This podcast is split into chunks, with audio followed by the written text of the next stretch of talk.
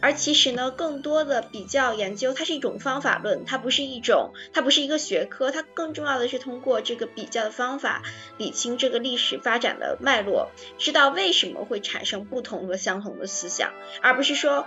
他们有这个相同的思想，我们比较这个相同的地方，而是从更多的从一个历史，就是更多从一个历史宏观的角度出发，来分析是什么造成了他们共同的一些思想。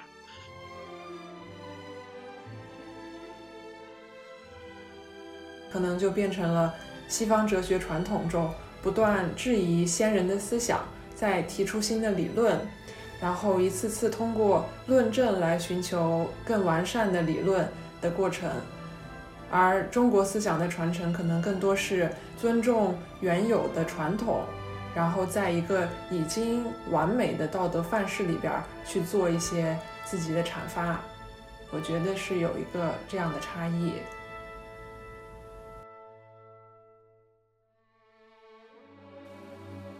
嗯，我觉得古希腊的哲学家可能会，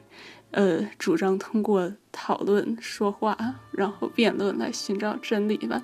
就像 symposium 那个样子。然后就是你说一句，我说一句，然后通过这种语言的碰撞，对某件事逐渐的深入探究。但反但反正。这种形式的话，太过于倚重语言，就会发展成智者学派那样，就是只注重说话的技巧，然后和这个如何去辩论，然后从而忽略了就是探求真理那一部分。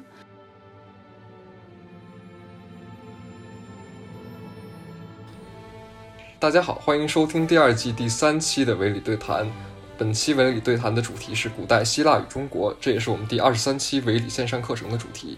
今天我们有幸请到了讲师郑慧中。大家好，我是郑慧中。对，我现在在 U C Santa Barbara 读博，读古代历史专业。然后我自己的研究方向是古代希腊史和公元前大概八百年到三百年这个时期的中西古史比较。然后我对历史编纂学。民族志、古典文学，还有中西交流等话题都很感兴趣，那，很高兴今天有这个机会，谢谢。好，谢谢。我们今天也请到了呃本节课程的助教 Eugenia。呃，大家好，我是 Eugenia，我是一个要升大三的学生，然后我的专业是比较文学和翻译，所以。对这节课上可能关于古典文学呀、史诗这方面比较的感兴趣，很高兴能跟大家录这个 podcast。我们今今天同时还请到了本节课程的学生 Yuki。大家好，我是 Yuki，我现在是在美高高三的一名学生，目前在这个 Zoom High School 就读。然后呢，我个人是很喜欢。哲学还有古希腊史，对这方面从初中开始就很感兴趣，很荣幸能参加这期的播客。好的，谢谢三位，这是我们第一次尝试围绕维理的线上课程制作一期播客。我们希望能够在结课之后重新审视一些学习与教学过程中涉及的学术问题。首先，我们想请慧中老师向听众解释一下，您的专业是研究什么样的问题的，以及您开设这门课主要是研究什么的，还有为什么想要开设这样一门课程。我的专业的研究方向主要是古代希腊史，还有中西古史比较。然后我我们这节课的主题很大，主要是尝试用一个中西历史比较的角度来分析古希腊和先秦秦汉时期中国在文学、思想、信仰和政治方面的异同，并试图探究其原因。我们的内容包括，比如荷马史诗和诗经的产生背景和他们在世界史诗传统中的地位，啊，比如百家争鸣和哲学在希腊起源的原因等等。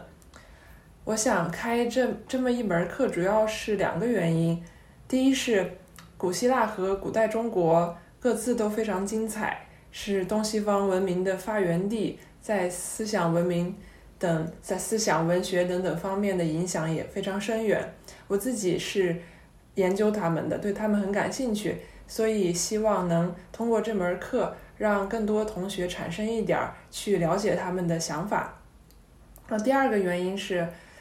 古代希腊和中国的比较研究，在近几十年来是学者们用来打破欧洲中心史观的一个重要课题。我上大学的时候，在北师大，然后比如我们的刘家和先生等教授，就一直致力于中西古史比较的研究，所以受他们的影响，我自己的研究兴趣也是在。中国和古希腊的比较这一方面，所以也想用这次机会来介绍一点关于中西比较研究的角度和其中一些比较重要的话题。好的，非常感谢。呃，我们知道现在中西比较研究这个领域似乎没有一个非常公认的或者明确的研究方法或者说理论体系。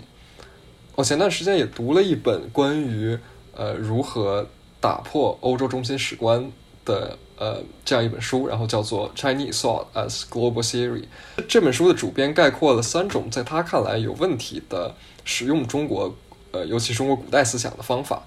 他觉得第一种有不足之处的方法是利用中国的思想理解或者改进西方社会的运作方式，但这种方法本质上还是一种西方中心观点。他在试图用他们来让我们变得更好。第二种在他看来有不足的方法是从中国思想中概括或者提炼出一种所谓核心价值观，但这种方法容易演变成一种新的教条。第三种在这位作者看来有不足的方法是通过阅读古希腊和古代中国的思想来巩固现有的文化边界。常见论点，比如说有人觉得比较这两者可以看出为什么西方更早选择了民主制度，但是这种方法假定了一种比较强的历史延续性。他们选择性的看到了一些古代观点，并且认为他们的影响延续到现在，但是也忽略了另外一些观点。嗯，请问各位觉得作者对这三种方法的批评是否是有道理的？或者说，通过这门课的学习，你们觉得什么样的中西比较是更有价值的？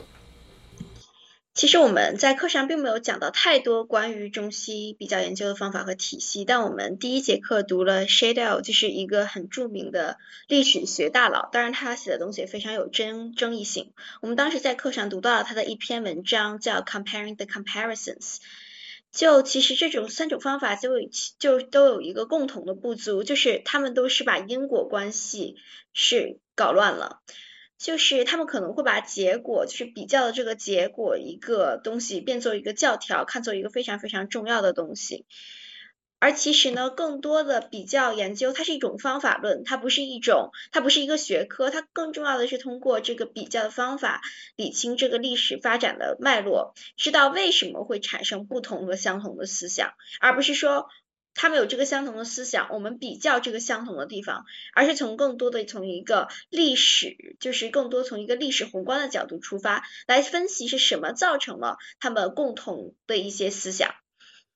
我觉得呢，我们现在呃，就是作为一个现作为合格的现代人，我们应该去了解历史对我们当今社会的影响，但是我们也要意识到历史以及当下文明带给我们的一些局限性，就是我们所说的历史学家偏见。就是特定的文化思想成因是复杂的，我们不应该完全站在一个现代人的角度上去分析、去批判它、去批判它。我们也不应该去啊以偏概全，忽略历史背景，然后把一些概念作为抽象的片面，把它抽象化、片面化，然后变成一个类似于教条，指完全可以指导我们现在的教条，或者说走向其反面，变成一个把它把这种思想把。形容为一个为一个一无是处的东西，我觉得在比较研究的时候，我们应该牢记当下的社会背景和问题成因，对，避免这种史学家的谬误。嗯，我觉得这也是一个就是我历史学家的自我修养吧。呃，我不知道这个有没有回答说，就是您之前提到的这个方法有一些不足。好的，好的，那请问 Eugenia 有什么呃想法呢？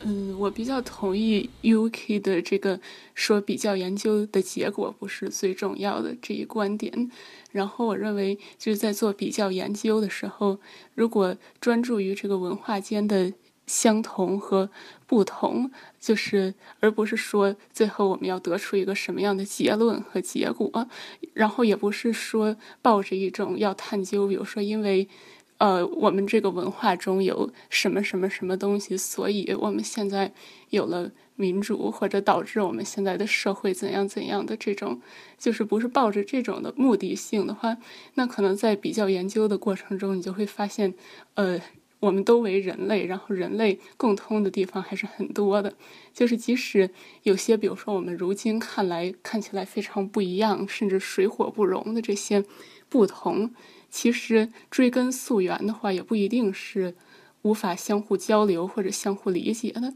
他们可能甚至衍生于一个相同的 common ground，就是有一个相同的这样一个根基吧。呃，就我们上课也会讨论。呃，到中西哲学呀之类的这些，后来衍生出很多，就是看起来天壤之别的这些理论的，就是这个中西哲学可能最后他们所扎根的这个本源的体系，就是就是这个本源都是其实都是一些自然元素，然后包括人和自然元素之间的探讨，所以我觉得通过这个比较和对比。如果我们能从当中获得一个更加开放的，呃，研究的心态，然后把各种不同的文化当做一种参照物，从而对我们自己的文化背景有一个更清晰的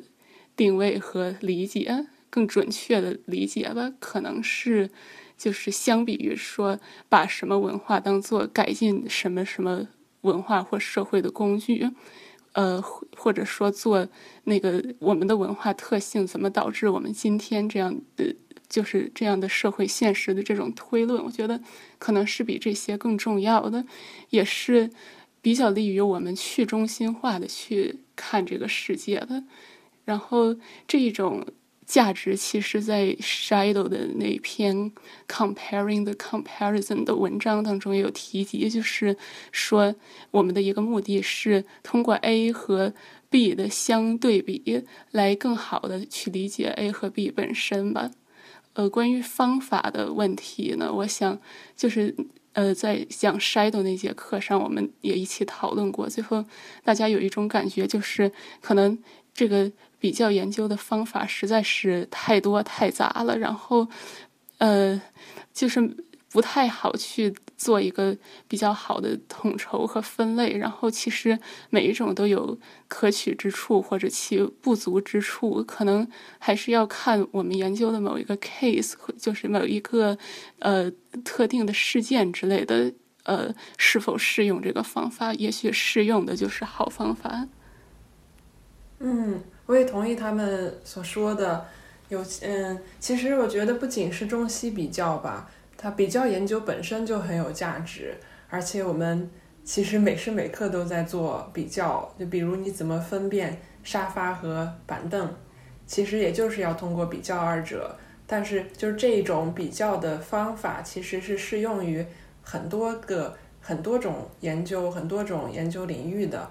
然后 Shadow 的文章中有一个很被认可的比较研究的意义，就是他说比较研究是要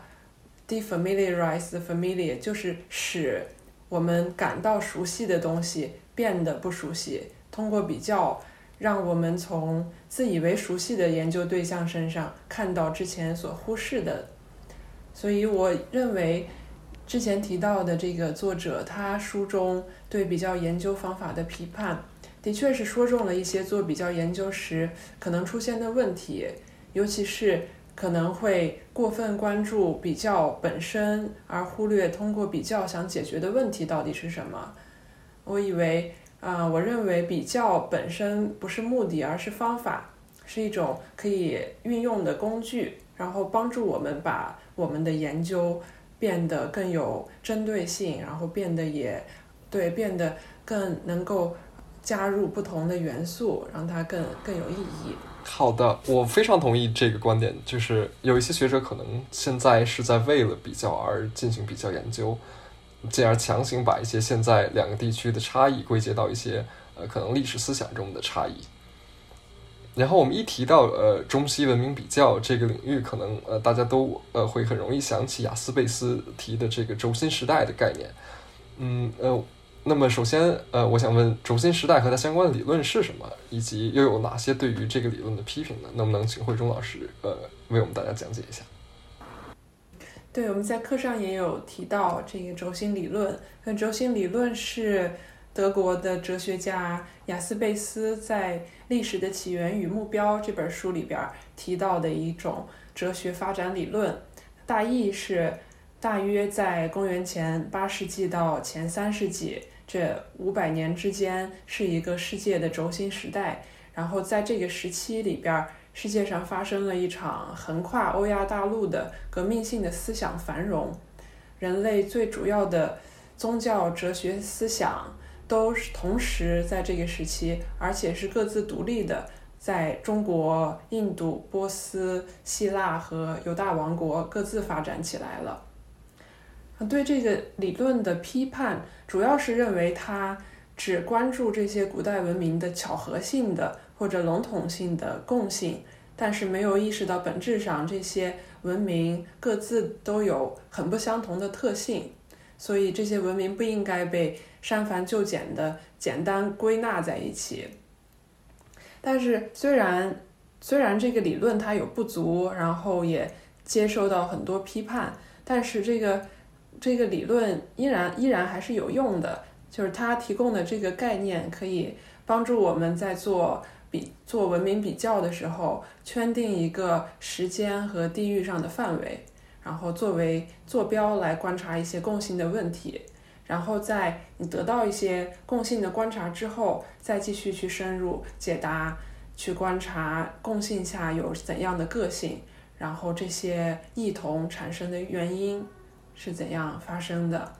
嗯，所以我觉得这个理论依然是在做中西比较或者做任何比较研究的古代文明比较的时候，依然是一个非常不能规避的一个一个呃我们的坐标系吧。好的，谢谢您的介绍。我们这门课啊，其实好像没有特别多的要求学生去阅读古希腊或者中西比较相关的理论。更多的是让学生去阅去阅读一手的资料，能不能请参与这门课的学生，呃，以及助教简单说一说，大家对在阅读哪一篇文字的时候觉得最有意思呢？嗯，这在这门课中，我们阅读了非常非常多的这种嗯一手文献，其中我觉得呢比较有意思的就是中西方的神学的比较。其实这个就非常能看出来，中西方对于神的看法是非常非常不一样的。就觉得读到比较好玩的呢，就是中国的一些甲骨文、尚书，还有一些其他的文章，还有古希腊的神谱。中国的甲骨文呢，当时我有一个同学去做了解读，非常的厉害。当时那个甲骨文啊，上面刻的我们都看不懂，但是呢，他就去，他就总结了一下，并且在《左传》里面找到了一些证据。昭公十七年这一段的最后，他写到：“卜战不及司马子瑜曰：我得上流，何故不及？且楚故，司马令归，我请改卜。”就是他的话呢，啊，我们中国的话是我们的神神学可以说是是关注于政治权力和占卜结果之间的冲突啊，并且它是围绕着这个皇家还有这个子嗣等很现实的问题来开展的讨论。但是我们很讲究这个奉天承运，就是 mandate of heaven。我们认为人呢应该顺应自然的规律，尊重祖先和天地。我们是希望和自然说和谐相处的。但是古希腊就很不一样，你读他们的神谱，他们更多描绘了很多神灵之间的可以说是非常残忍的斗争。就自然在古希腊眼中是一个强大而野蛮的东西，它是需要征服并且创造秩序的。其实我们中国呢和古希腊比较相似的一点，就是通过神这一有象征性的标志来解释自自然现象，但是我们解释的方式是非常不一样的。比如说在神谱里面可以看到这里，As soon as Cronos lopped off the genitals with the sickle, they fell from the mainland into much surging sea, so that the sea carried them for a long time. Around them a white foam from the immortal skin began to rise. In it a maiden was nurtured. First she drew near holy cathedral, and from there she arrived at Kypros surrounded by water. From within, a majestic and beautiful goddess stepped, and all around grass grew beneath her slender feet. Aphrodite，这个就是他的呃，Aphrodite 就是爱与美之神的诞生，那是很暴力的。当时呢，是这个乌拉诺斯的儿子，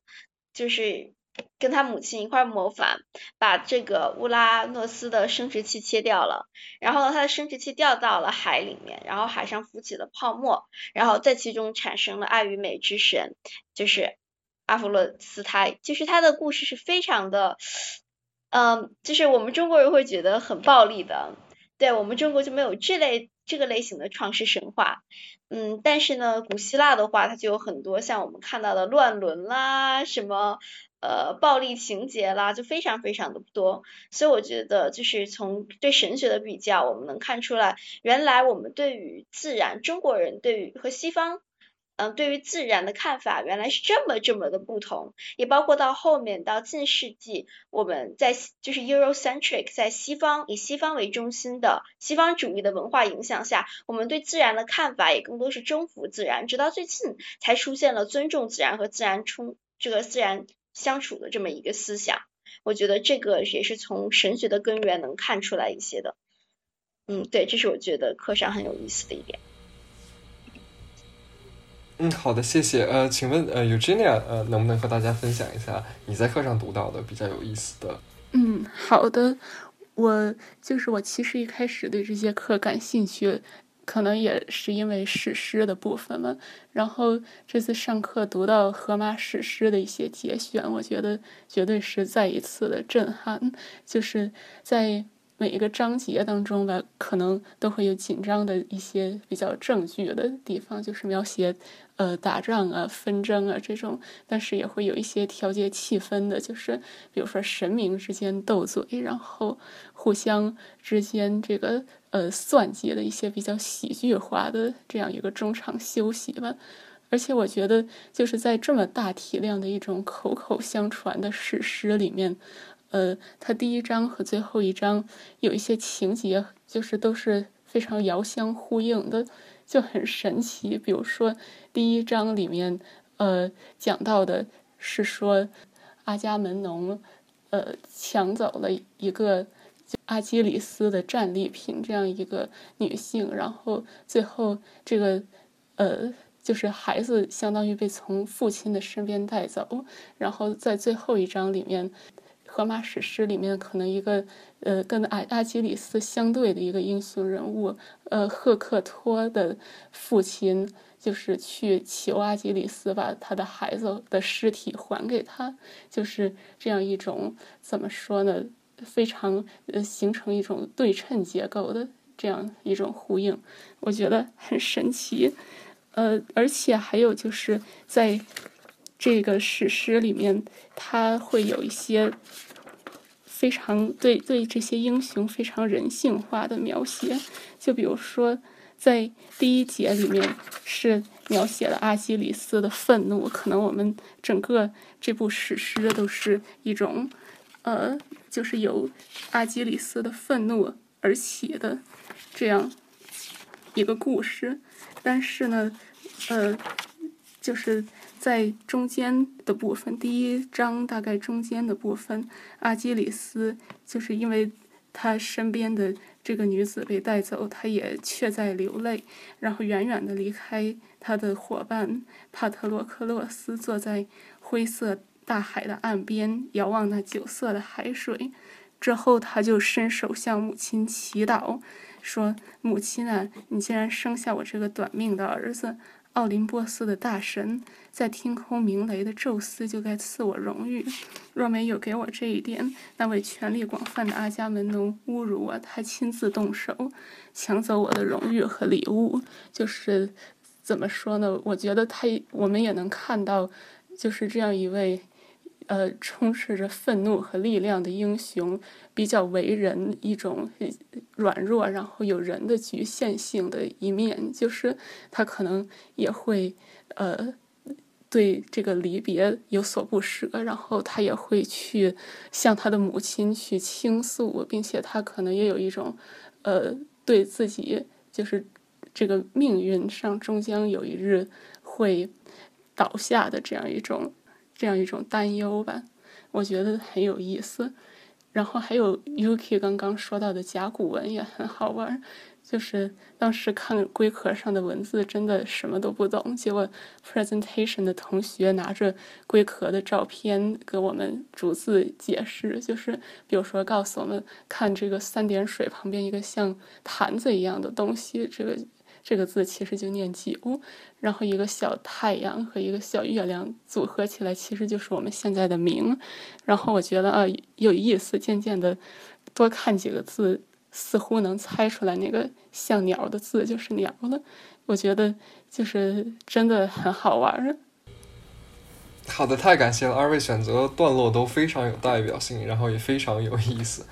呃，我们知道除了阅读以外，我们的线上博雅教育呃在线课程也非常注重写作的环节。我们每次线上课程都会给参与者布置一些作业。我知道本节课程的一项作业是。让孔子和苏格拉底、柏拉图进行对话。我想首先请问慧中老师，这种让两个不同时空的人物对话的作业，和更偏重于分析形式的比较有什么样的区别？虚拟对话这种形式的练习肯定是不严谨的、缺少证据的，所以不能称之为学术研究。但它可以是进行比较研究前的一步。属于开脑洞、构思的阶段。从虚构和想象入手，我们可能会注意到一些有趣的问题或者可比的对象。然后，如果这些问题可以值得继续去被研究，那么我们就可以再用史料进行考证分析，然后转而进行更加严肃的或者更加传统的研究。嗯，就这样，你觉得你看到哪份作业最有收获呢？嗯，我看到一份作业，就是来自有一次让大家写，假如让你构建一个自己的理想国的话，那它会是什么样子？那次就有一位同学，我觉得比较有意思，呃，他很罕见的没有说从一个。呃，可能是从一个相对治理者的角度来写，比如说说，假如我的理想国是什么样，我要它呃有什么样的呃制度啊，然后有什么样的法律啊，他呃有点，但是这位同学他有点像打破了治理者和被治理者的这种对立，从民的角度来说，我们自主建造、选择、治理一个。跟自己比较契合的国家，我看完之后感觉他对国家的这种理解就有点像兴趣小组那样，就像自由结社，然后可能是呃，可能是小国寡民这样通与自己志同道合的人去建设，呃，非常非常的理想主义。然后读到那个作业的时候，我就在想，呃，我我不一定说是对这，我还不知道。对这个国家，我具体有什么想法？但是我就，呃，遐想了一下，就是现在大多数我们的国家可能都是以呃地域、人种、文化为基础所建立的。但是要是打破这些壁垒，其实我们每个人都是这样一个独立的个体嘛。然后不同文化人种的作用，有时候可能也没那么大。那如果真的就像他说的那样，去打破一些比较天然的壁垒，然后去。按照自己的这个兴趣或者呃价值观或者自愿意义上去组建一些群体，然后自发的去说改善它和运作它，那就是这个世界最后会变成什么样？那我们的比如说外交啊、政治啊，又会是一个什么模样？我觉得非常有意思。好的，谢谢。那么慧中老师觉得。呃，哪份作业自己看到呃最有收获呢？我觉得也是苏格拉底和孔子的虚拟对话这个作业。然后当时我觉得所有同学写的都非常有意思，而且大家基本基本都是用对话题写的，一边是苏格拉底或者柏拉图，一边是孔子，就是觉得首先就感觉非常解气。说一般你看，呃，柏拉图的对话录的时候，会觉得哇，苏格拉底就步步紧逼，得理不让人。但是在大家的这个虚拟对话里边，苏格拉底碰到孔子，感觉也是势均力敌了，就非常 非常有趣。然后在这个作业里边，大家假设了苏格拉底和孔子会谈及教育或者道德，还有治理国家等等这些话题的时候，他们会怎么样互相应答？有的同学还借用了孔子和苏格拉底的表达方式。就一边是文言文，然后另一边又是这种呃西方哲学式的这种诘问，步步紧逼，非常精彩。然后有一篇作业写到，他们两个人对于人的概念无法达到一致，这个我就印象很深刻。然后苏格拉底就一再追问人到底是什么，然后孔子回答说：“克己复礼为仁，仁者先难而后获，巧言令色以。”显人也，然后就是这样一对比，你就会看得出来，孔子他一直在说什么不是人，然后绕着圈子来解释，但是他又说不出来人到底是什么。但是苏格拉底他要寻求真理，就会一直逼问他，那你到底要一定要告诉我，你说的这个人究竟是什么，而不是他不是什么。所以就是能体现出来一种中西两种思想方式的分歧吧。好的，我也觉得这种呃假想的对话很有意思。我个人的感觉是，孔子呃以及很多中国古代其他思想家都是在呃尝试提供一种道德教诲，而不是一个非常严密的论证。能不能请您具体讲一讲呃这种道德教诲或者说这种思想和理论之间有什么样的差异呢？嗯，好的。我觉得这个问题很难，就涉及到中西哲学传统。我就只能说一点我自己的理解吧。我觉得从柏拉图的对话录，还有《论语》中，他们的从这种对话方式的差异里边，可以看出东西思想思想方式怎么样在很早期就已经走向分歧。苏格拉底和孔子同样都是述而不作，然后由他们的弟子记录下来他们的言谈，但是至少根据现在我们。可以读到的对话录和《论语》来看，苏格拉底他没有答案，他就像他自己所说的，他除了自己无知以外一无所知，所以他承认自己是没有答案的，他也不知道真理到底是什么。所以苏格拉底在对话的时候，他向与他对话的那个人问无数个问题，并不是因为他要故意为难，而是他自己也不知道答案，他也在。通过这些问题，在寻求答案的、寻求真理的过程中，但是不一样的是，在《论语》中，孔子似乎是知道答案的。对于弟子们问他的问题，孔子总是会有一步到位的回答，而且他还经常会纠正弟子什么弟子们在言行上所呃不不当或者有所亏欠的部分，所以。一边是苏格拉底，就承认自己的无知；一边是孔子，呃，他知道自己有那个答案，然后他也是觉得自己是可能离所谓的真理比较接近的，所以这种差异延续下来，可能就变成了西方哲学传统中不断质疑先人的思想，在提出新的理论，然后一次次通过论证来寻求更完善的理论的过程。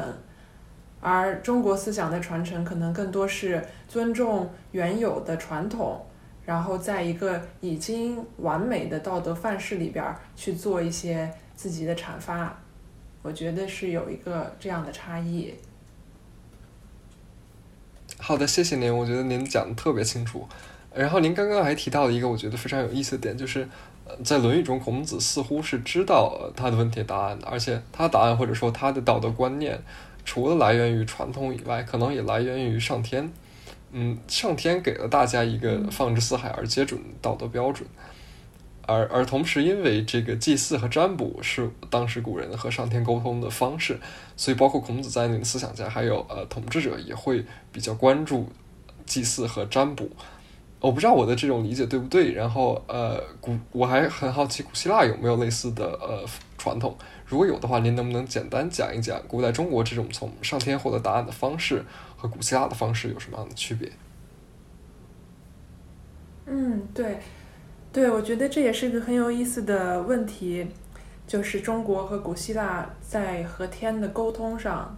有怎么样不一样的方式。嗯，我觉得在在中国，我们最早的和天的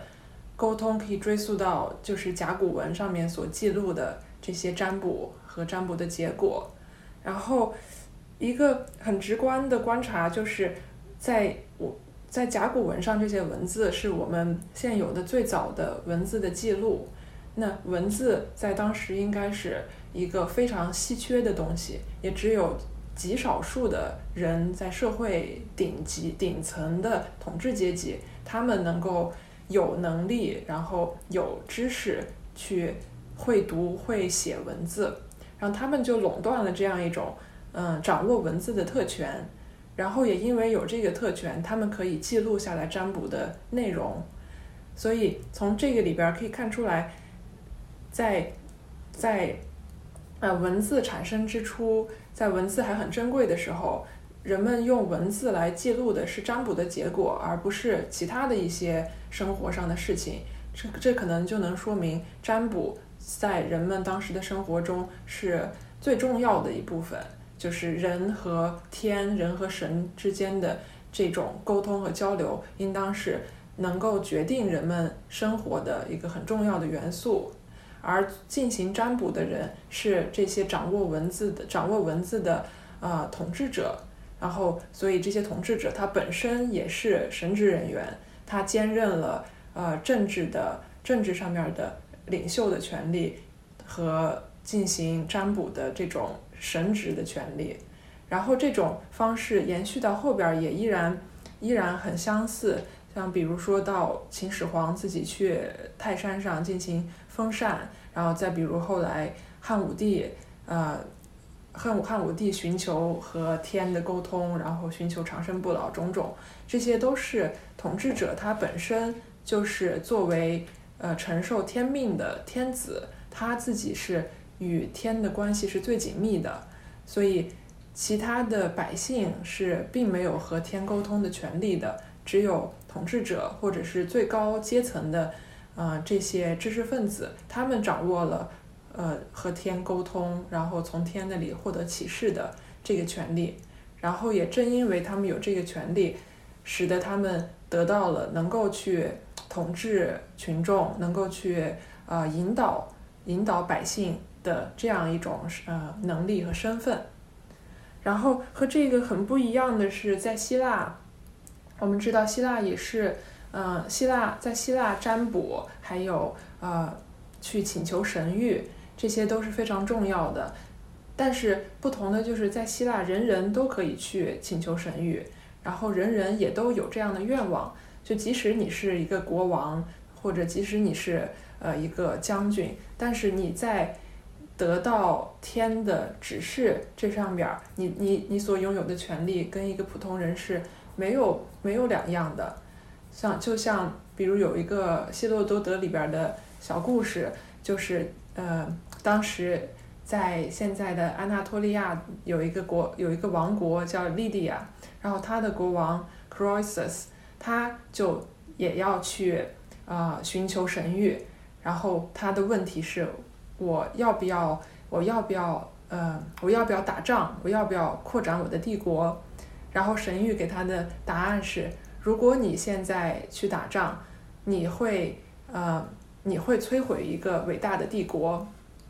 然后这个国王他就他自己得到了这个神谕以后，他觉得非常开心，他觉得这就说明他将会。摧毁那个波斯帝国，他会扩张自己的帝国，但是没有想到最终的结果是他自己被打败了，他自己被波斯征服了。因为神谕给他的答案是你会摧毁一个伟大的帝国，但是没有说你将摧毁的是哪个帝国，所以最后被摧毁的正是他自己的自己的国家。所以这个故事还有其他很多一些一些呃历史呃很多一些。啊，材料告诉我们的都是当时在古希腊，每个人他和天沟通的，嗯，这种权利是相似的。没有人，即使你是，你即使你有更呃，即使你有再高的地位，你也并没有在和天的沟通上有任何的特权。嗯，所有人都要去。如果你想得到阿波罗的神谕，那你所有人你都得先都得到德尔菲或者到到一个呃呃到一个有神庙的地点，然后你要通过祭司去表达你的愿望，表达你想要询问的事情，然后你再等待一个结果，然后你再去解答一个结果。所以，嗯，对，所以就是神的指示是对所有人相似的。所以从这个衍生出来，还有一个问题也是，就我们可以看到，在古希腊，人们，呃，在古希腊的人们的命运也是，也是非常难以预测的。就所有人在呃命运面前似乎都是被一视同仁的，没有人有特权，然后所有人都是必须得承担命运的不确定性。好的，太感谢您的这个介绍了。我觉得，呃，您把这个中呃古代中国和古代希腊的在呃祭祀和占卜方面的区别讲得非常清楚。我记得国语里好像还还写过一个呃关于绝天地通的神话，就是在在那之后，好像人们就就不再能和 上天进行呃沟通了。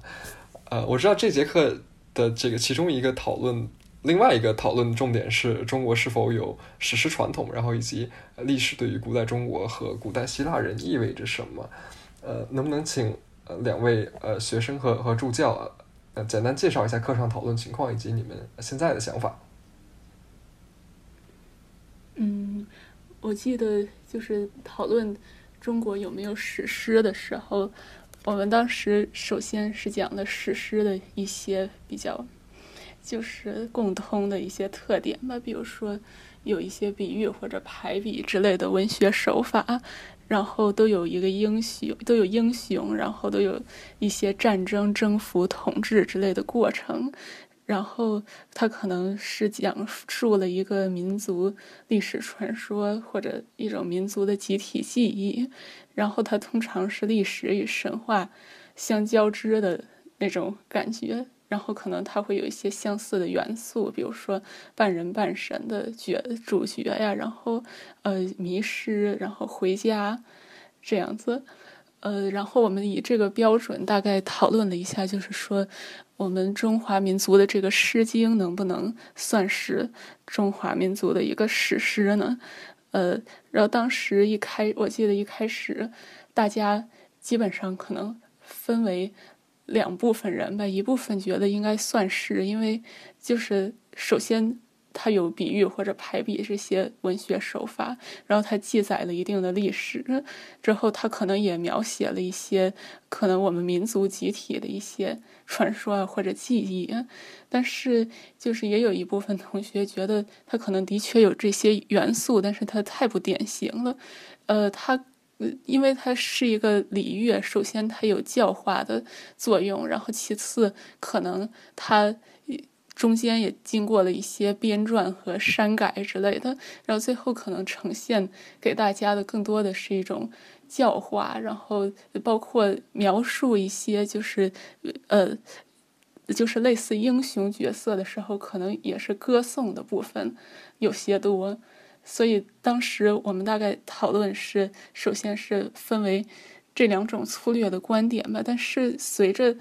就是我们继续讨论的深入，大家又逐渐的在想说，哎，那这个《诗经》里面可能有某些片段或者呃某一部分，比如说像什么声明、公流、绵，就是这有有几个部分连起来。好像就是诉说了，就是连起来像史诗一样，诉说了周人在黄河流域去开垦疆土的故事。然后里面可能也确实有一些类似于英雄角色，呃，去呃，就是去描绘这样一些人物吧。所以，呃，包括还有就是说，呃，关于民族凝聚力这方面。嗯，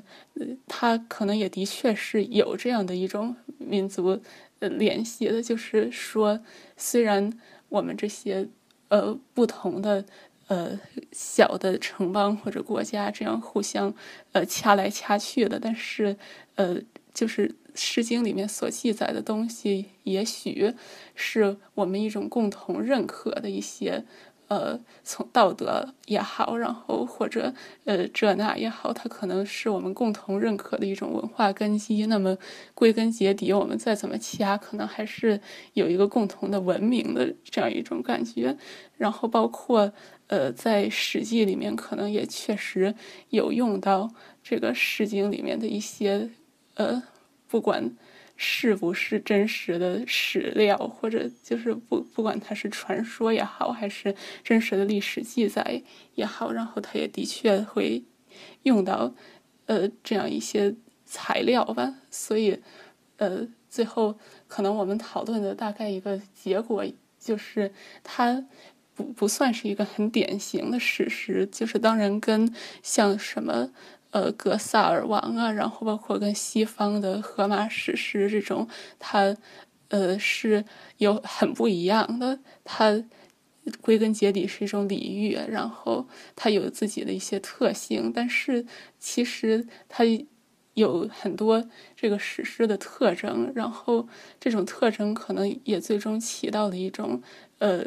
类似于是在我们民族里面起到了一种类似于史诗的这样一种作用吧，就还蛮有意思的。其实我们当时是讨论过对于史诗的定义的，啊，我觉得 Jenna 说的很对，我们中国的《诗经》不是传统的史诗，那它的确也符合像史诗一开始的定义啊。史诗的定义，它只是 epos，它是话语的意思，它是传唱的一种东西。所以我觉得，就是我个人当时是支持说《诗经》，就是尤其是在宋的部分作为一个史诗，它记载了，就像我们说，虽然说它更多的是一种礼乐，但它同时也记载了，像陈大说的，记载了我们的风俗，所以我觉得它是有史诗的部分的。好的，谢谢。那么，呃，慧中老师怎么看待呃这个《诗经》是否是一个史诗？然后以及呃，您又怎么看待这个历史对于古代中国和古代希腊的人的意义呢？嗯，当时对我同意刚才两就是助教和我们同学的说法。我们当时讨论这个问题，大家都有很不一样的答案，因为的确也没有定论，就是《诗经》究竟能不能被认为是一个史诗？它其中的确有史诗的元素，但是它的篇幅又很短小，然后在体量上又不能和其他的西方的这种传统的史诗呃一概而论，所以。嗯，很难讲，但是我们当时还针对就这些问题提出了很多有意思的问题，就比如说，嗯，比如说《诗经》或者荷马史诗，他们能不能被看作是史料，还是他们只是单纯是文学？那我们能不能够以史证诗，或者又反过来以诗证史？所以这个再延展下去，就是。关于古今历史观的一些东西，就就比如说，嗯，刚才 Eugenia 也提到，像司马迁在他的《史记》里边儿就用了《诗经》中的内容，就几乎是原封不动的搬运过来，从《诗经》里边儿，呃，那那一段关于从从呃就是上古夏商周时期的历史，还有周人的历史，周人先祖的历史，所以在司马迁在做这样子的选材的时候，他怎么样界定这种神话传说和历史之间的界限？那这个这种呃，比再再比如说像《左传》里边儿，嗯，记录了很多占卜和预测的内容，都就是混合了很多的这种天人之间的沟通、感应等等，所以是一些我们今天不会被认为。科学或不会被认为是历史的东西，但是在当时的史书中，这些东西所占的比例是非常大的。啊，像在西方也一样，像希罗多德他的历史里边，嗯，记载了各种各样的神话传说，各种各样的呃有趣的小故事。那他又为为什么会被认为是历史？所以从早期的这样一些。中国和古希腊最早的历史写作里边，我们可以去想，为什么这些东西会被后世认为是历史的写作？那我们今天用今天的历史对历史的定义和当时人们对历史的定义有没有不同？还有我们像今天所拥有的绝大多数的历史记录，记载的都是社会的少数人口。王侯将王侯将相的故事，那他们又多大程度上能够代表一个历史的真相呢？那我们在今天做研究的时候，有没有办法可以在历史书里边找到这隐形的大多数人他们的历史？所以，就这些问题，是我们做历史研究要一直面对的一些很大的问题。我觉得回答他们也很不容易，可能我们这里也。并不能给出一个具体的答案，但是我觉得提出这些问题本本身是很重要的，就时不时的你回到这些问题，可能会给我们一些新的启发。就比如说，如果要还原这个大多数人的历史，我们今天也可以从史书之外入手，用到一些考古学、人类学等等跨学科的材料和方法。所以就这些。嗯，对，我觉得这个这节课里边，我们从史诗出发，然后后来一直讨论到这些关于历史和历史观的这些问题，我觉得是一个，嗯，对于我们的历史研究或对于我们自己，嗯，学生自己做做研究的时候，是一个很有启发性的一些问题吧。好的，谢谢，嗯。除了这个历史的问题以外，另一个我很感兴趣的问题是语关于语言本身，因为我们播客的性质注定了它是一个以谈话和语言为主的媒介。嗯，但是我知道很多中国的思想家都提过语言的不足，比如说老子说过“道可道，非常道”，呃，还有“知者不言，言者不知”。嗯，那么为什么老子会这么说呢？以及，嗯，古希腊的哲学家们会怎么看待呃语言的问题呢？呃，我觉得古希腊的哲学家可能会，呃，主张通过讨论、说话，然后辩论来寻找真理吧，就像 symposium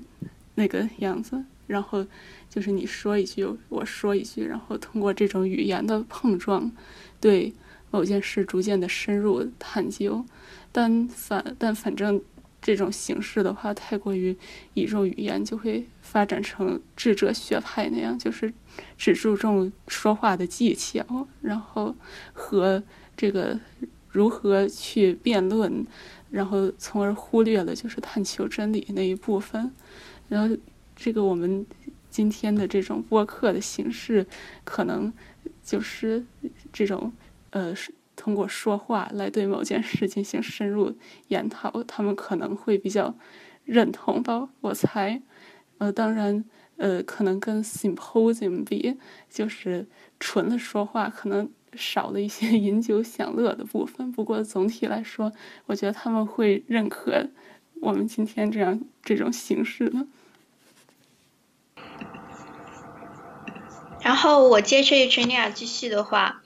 就是我认为呢，其实是古希腊哲学家和老子啊，其实都会，其实老子倒还好，但我觉得庄子他个人的话是也会比较主张辩论的。嗯，记得当时主持人问过一个问题，但是我觉得慧中老师其实也答得很好，就是中国有，就是中国是不是大家就没有重视这么多语言的思辨呢？嗯，的确，后来我们养成的传统是很不一样的。中国呢，我们更多认为，比如说一个东西直接直觉性的给你一个答案，而西方更是按照他们的那种慢慢推理的逻辑来得出一个答案的。但其实，在中国战春秋战国时期，早就有名家，还有包括之前的庄子，他的方法也是辩论式的。你可以去看他的《齐物论》《逍遥游》，它尽管有很强的文学性，但它同时的话，它的这个逻辑，它的二。argument 它的辩证是非常非常精彩的，但是西方到后面呢，也是有一个这样的哲学的转向的。不过在古希腊的时候，他们还并没有太多对于知而知者不言，言者不知这种的讨论。他们会更赞同，就像 Eugenia 所说的这种会影片，大家一起喝酒辩论，然后把一件事情搞清楚的这个思维方式。嗯，这个知而者不言，言者不知是后面存在主义分析哲学开始兴盛之后，在西方出现的一个观点。比如说维特根斯坦就提到过，当没有契合的表达的时候，沉默是最为珍贵的。海德格尔呢，则是对沉默有着更加道家式的理解，他就认为话说出去，它就不是原本的话了。这种沉默高于言语的观点呢，其实也在很后期提出来的。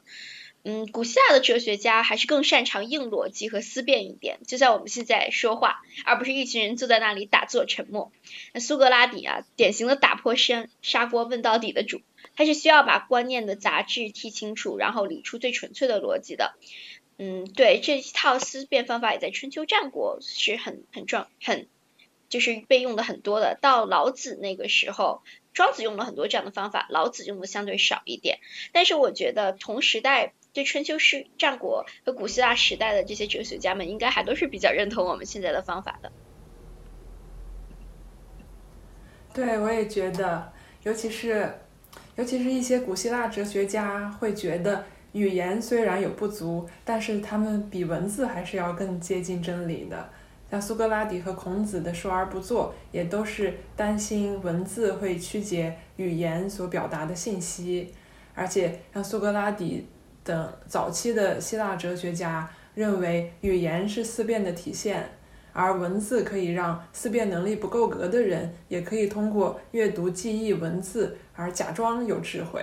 所以，可能一些古希腊哲学家会觉得，嗯，播客的形式还行，总是总是要比。呃，纯文章的形式要好的，但是也有例外吧。在课上我们讲到过，诡辩学派里边的高尔基亚和庄子，他们对于语言有不同的认识。然后两个人，高尔基亚和庄子，他们的思想中都有相对主义的东西。庄子认为语言本身不重要，因为真理本身就是相对的，再好的语言也表达不了真理。但是高尔基亚认为，语言可以作为实用的工具，为他所用，让不可能的论点变得可能，让善用语言者在社会上成功。所以，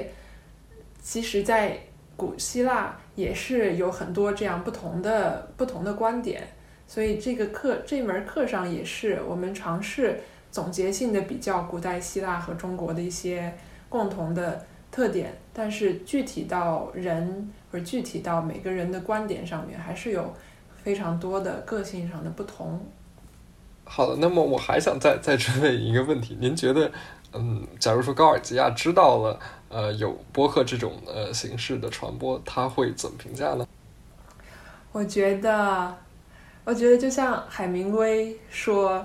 没有坏的题材，只要故事是真诚的。我觉得高尔基亚可能会说，没有坏的播客，只要辩论的好，所以他可能会觉得，你无论你无论播客的主题是什么都不重要，你只要大家口才够好，嗯，你来我去的辩论的足够精彩，就是一个好的播客吧。好的，那希望我们听众呃能够觉得我们的口才够好。呃，最后呃还想请问慧中老师，您有什么对于？对这个领域比较感兴趣的呃，这个呃，我听众的推荐吗？比如说有没有什么您特别呃推荐呃听众去阅读的作品呢？想，如果是大家想要嗯了解在就是比较中西比较研究上的作品的话，可以去先看一下，就是我们之前筛到那篇筛到那篇文章的出处，是当时斯坦福在。大概二零一六年，他们做了一个论坛，然后就是古代希腊和古代中国的，呃，这个对比研究的一个论坛，让当时很多学者在上边儿都做了自己的演讲，然后后来他们把这个演讲呃集成了一个集子，然后就叫名字就叫 Ancient Greece and China，然后什么什么，嗯，反正是一个就是那个。论坛之后，然后学者们又把自己的，呃，在当时发表的那些成果，嗯呃写下来，然后把他们的论文集集发发表了。所以我觉得这这个是一个就近些年，嗯很值得阅读的一个呃中西比较的文集，然后当时那里边每个作者所每个作者的那个研究领域都很不一样，然后有的比如说是呃中西在呃先祖崇拜上有什么区别，然后有的比如说呃中西的神谱有什么区别，还有比如说中西的哲学领域啊、文学领域啊，还有甚至是就是对于生物的认识方面儿，所以内容非常多，然后有很多不一样的话题，可以作为一个如果想要尝试中国和古希腊比较的时候，可以先去呃通过这个做一个了解一下现在比较呃重要的或者热门的话题都有哪些。好的，非常感谢您的推荐。呃，我们稍后应该会把呃慧中老师提到这本书放在我们的 show notes 之中。呃，我们呃非常感谢大家收听，然后也再次感谢 Yuki、Jenny 以及呃慧中老师参与本期节目，谢谢大家。